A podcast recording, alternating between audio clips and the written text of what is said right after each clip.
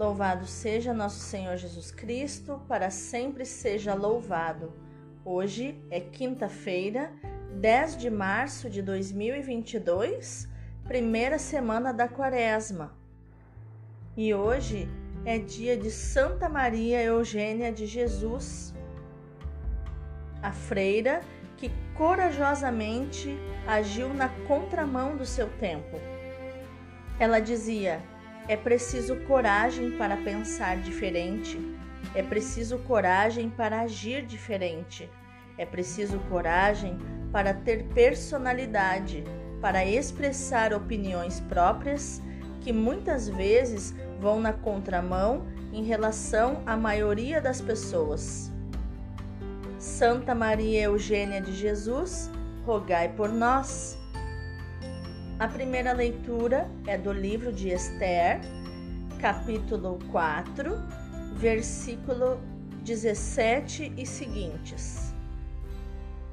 Naqueles dias, a rainha Esther, temendo o perigo de morte que se aproximava, buscou refúgio no Senhor.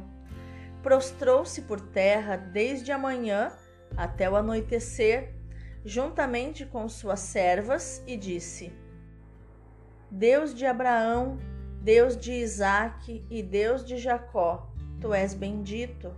Vem em meu socorro, pois estou só e não tenho outro defensor fora de ti, Senhor, pois eu mesma me expus ao perigo. Senhor, eu ouvi dos livros de meus antepassados que tu libertas. Senhor, até o fim, todos os que te são caros. Agora, pois, ajuda-me a mim que estou sozinha e não tenho mais ninguém senão a ti, Senhor meu Deus. Vem, pois, em auxílio da minha orfandade. Põe em meus lábios um discurso atraente quando eu estiver diante do leão e muda o seu coração para que odeie aquele que nos ataca, para que este pereça com todos os seus cúmplices. E livra-nos da mão de nossos inimigos, transforma nosso luto em alegria e nossas dores em bem-estar. Palavra do Senhor, graças a Deus. O salmo de hoje é o 137. Naquele dia em que gritei, vós me escutastes, ó Senhor. Ó Senhor, de coração eu vos dou graças, porque ouvistes as palavras dos meus lábios. Perante os vossos anjos vou cantar-vos, e ante o vosso templo vou prostrar-me. Eu agradeço vosso amor, vossa verdade, porque fizestes muito mais que prometestes. Naquele dia em que gritei, vós me escutastes e aumentastes o vigor da minha alma. Estendereis o vosso braço em meu auxílio, e havereis de me salvar com vossa destra. Completai em mim a obra começada. Ó Senhor, vossa bondade é para sempre. Eu vos peço, não deixeis inacabada esta obra que fizeram vossas mãos.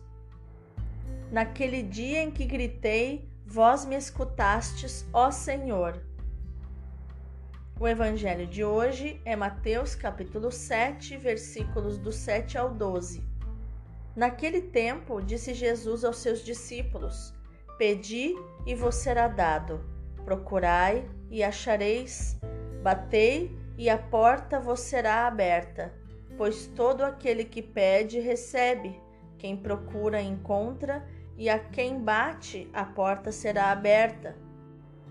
Quem de vós dá ao filho uma pedra quando ele pede um pão? Ou lhe dá uma cobra quando ele pede um peixe? Ora, se vós que sois maus sabeis dar coisas boas a vossos filhos, quanto mais vosso Pai que está nos céus dará coisas boas aos que lhe pedirem. Tudo quanto quereis que os outros vos façam, fazei também a eles Nisto consiste a lei e os profetas. Palavra da salvação, glória a vós, Senhor. Então, duas belíssimas leituras junto com um salmo maravilhoso para nós estudarmos o sentido emocional e o sentido espiritual dessas, dessa palavra de hoje, desses textos de hoje. A primeira leitura nos mostra a jovem esposa do rei da Pérsia, Esther, que toma conhecimento de que, devido a intrigas do palácio, fora decretado o extermínio dos hebreus deportados no reino. A rainha, na tentativa de salvar o povo ao qual pertencia, decide expor-se ao perigo, intercedendo por ele junto do marido. Mas, antes de se apresentar ao rei, apresenta-se ao Senhor, numa atitude de penitência e de oração. Assim, reconhece que o verdadeiro rei é Deus e professa que ele é o único Deus e único rei. Só ele pode salvar o seu povo apresenta-se diante de Deus na sua pequenez e fragilidade e lhe fala da sua solidão. Assim como o seu nome de origem, Radassa, que significa pequeno arbusto, ela sabe de onde veio. Ela continua sendo esse pequeno e humilde arbusto, embora agora com o nome de Esther, que significa estrela aquela que brilha nas alturas, sabe que diante do Senhor ela é apenas um pequeno arbusto. E Deus escuta a sua súplica angustiada. Esse Deus que ela chama de só, é só Ele é o único Rei, Ele é o único auxílio daquela que também está só. Agora unem-se os dois, o só e a só. Deus é só na sua grandeza e Esther é só na sua pequenez. Aquilo que era distância torna-se proximidade, torna-se aquele algo em comum entre Deus e Esther, entre Esther e Deus. Esther lembra a Deus as suas promessas em favor de Israel, como nos mostra o versículo 17, e por outro lado confessa o pecado do seu povo. As promessas de Deus e o arrependimento do seu povo levam Esther a pedir ao Senhor a salvação da sua gente e a pedir para si mesma a coragem, a sabedoria e a ajuda necessárias para cumprir com êxito a sua missão de intercessora.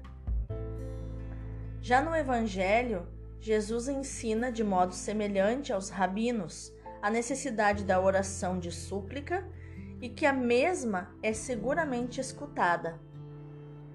Haverá contradição com o que ensinou pouco antes, em Mateus 6, versículo 7?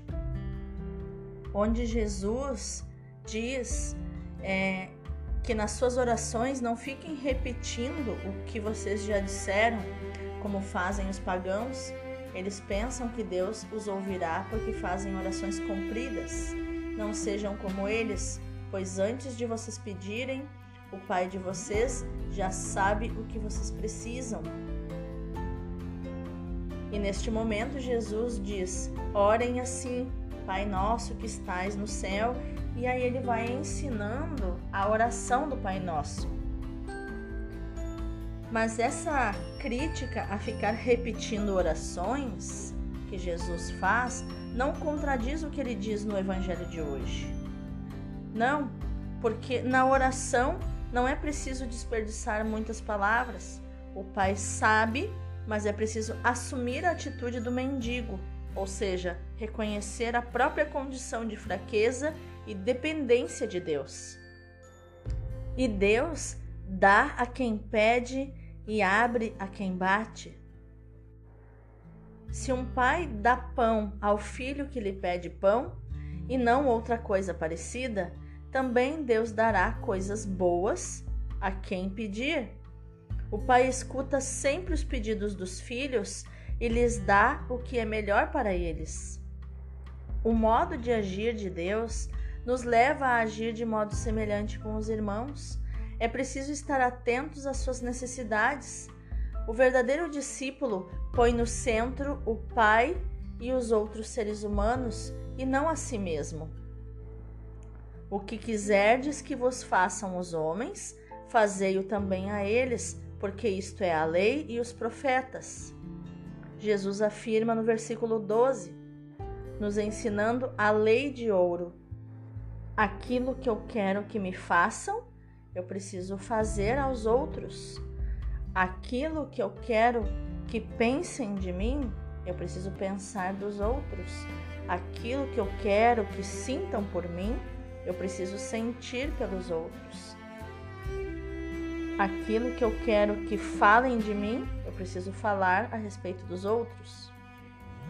Então, neste devocional de hoje, é que também é uma meditação, que também é uma lexio divina, né, uma leitura orante da palavra, que a gente faz todos os passos da leitura orante porque a palavra de Deus ela nos leva hoje a meditar sobre a oração. A primeira leitura nos apresenta a oração de Esther, numa situação de extrema angústia, não por causa dela própria, mas por causa do seu povo ameaçado de morte.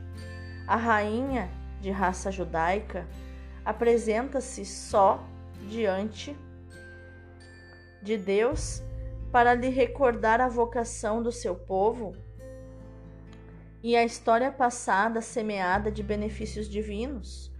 Esther não confia em si mesma, nos seus méritos, mas na bondade e na misericórdia de Deus tantas vezes demonstrada, e alcança o que pede.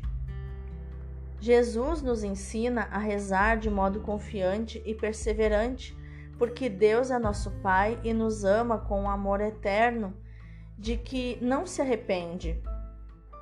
Ouvimos tantas vezes essas afirmações que talvez já não nos impressionem, mas são a pura verdade que nos hão de encher de confiança e mesmo de atrevimento na nossa oração.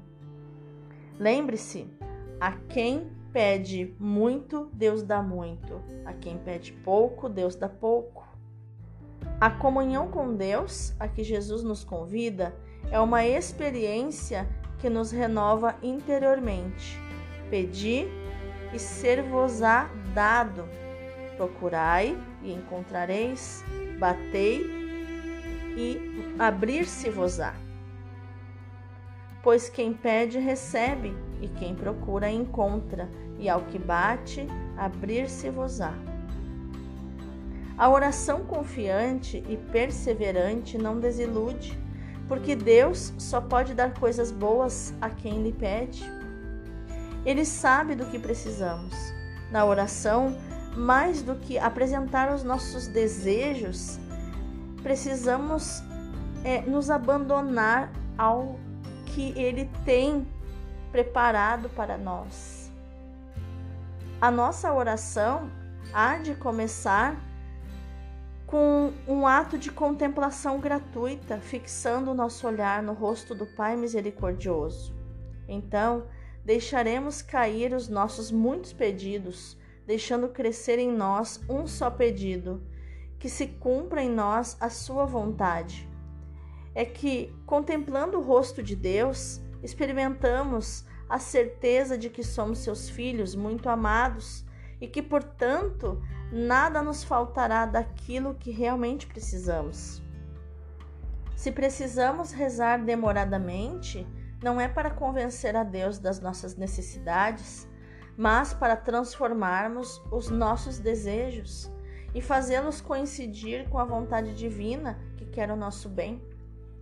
Não oramos demoradamente para transformar o coração de Deus, mas sim para transformar o nosso próprio coração. Ser fiéis à oração e ser fiéis ao nosso carisma profético é realizar a primeira união da nossa vida apostólica missionária de oblação reparadora de Cristo ao Pai pelos homens. Só realizando com a ajuda do Espírito os seus dons, dos seus frutos, dos seus carismas, o nosso carisma de oblação, damos um conteúdo de vida, de realismo à fidelidade que nos recomenda o Evangelho. É difícil ser fiel. A oração deve nos levar à oração e assim nos ajudar a descobrir o seu núcleo vital. Rezar é amar. A caridade é a oração que dá valor a todas as orações e práticas de piedade e torna fecundo o nosso apostolado. Orar e orar e continuar orando até orar de verdade Cristo nos convida, como seus discípulos e, sobretudo, como seus amigos, à assiduidade na oração e caridade. E nós queremos corresponder a esse convite. É preciso rezar incessantemente. Como nos diz Paulo na primeira carta aos Tessalonicenses, capítulo 5, versículo 17, e também Efésios 5, 20. Vamos orar? Senhor, hoje quero aprender a apresentar-te os meus pedidos sem condicionar as tuas respostas, porque sei que só dás coisas boas a quem te pede. Tu não és um distribuidor automático que dá necessariamente aquilo que te é pedido. Nem a oração é magia para obter um qualquer efeito pretendido. Quero pedir-te confiadamente e com perseverança aquilo que julgo importante para mim, para a igreja, para o mundo. Mas deixo-te o cuidado de encontrar a melhor solução, de escolheres o dom que me queres fazer. E estou certa de que sempre o farás com uma criatividade que em muito ultrapassará os meus pedidos. E quando me deres o que te peço, aproveitarei essa graça para crescer na união contigo, transformando o teu dom em instrumento de progresso espiritual, abrindo-me ao teu amor e ao amor dos irmãos. Amém. Que possamos contemplar por um instante essa palavra. Até aqui, nos diz nosso Senhor, não pedistes nada ao meu Pai em meu nome com uma fé viva. Pedi e recebereis, e a vossa alegria será completa. Pedi em meu nome, e não tenho necessidade de dizer a vocês que rezarei ao meu Pai por vocês e que serei o seu poderoso intercessor. Vocês podem pensar isso. Aliás, o meu Pai ama cada um de vocês ternamente e está todo pronto para atendê-los, porque vocês me amam, a mim, seu filho, porque me seguem. Vocês se prenderam a mim, acreditando na minha divindade. Peçam ao meu Pai e receberão. Meu irmão, minha irmã, nosso Senhor teve que acrescentar que essas promessas consoladoras não se realizariam senão depois da grande prova da sua morte. Antes destes belos dias, acrescentou, em que a vossa oração será todo-poderosa, sereis desencorajados e dispersos, mas preveni-vos, a fim de que a vossa fé seja fortalecida para a perseguição. Para nós, da comunidade Emanuel, a ressurreição do Salvador e as maravilhas da ação do Espírito Santo são fatos adquiridos. Tenhamos, portanto, uma confiança invencível na bondade de Deus e no valor dos méritos de nosso Senhor. Tenhamos confiança no coração de Jesus, o qual nos foi aberto simbolicamente pela lança do centurião. Meu irmão, minha irmã, que você possa meditar e proclamar nessa palavra hoje de Mateus 7,7, que diz: Pedi e dar-se-vos-á. Deus abençoe o teu dia.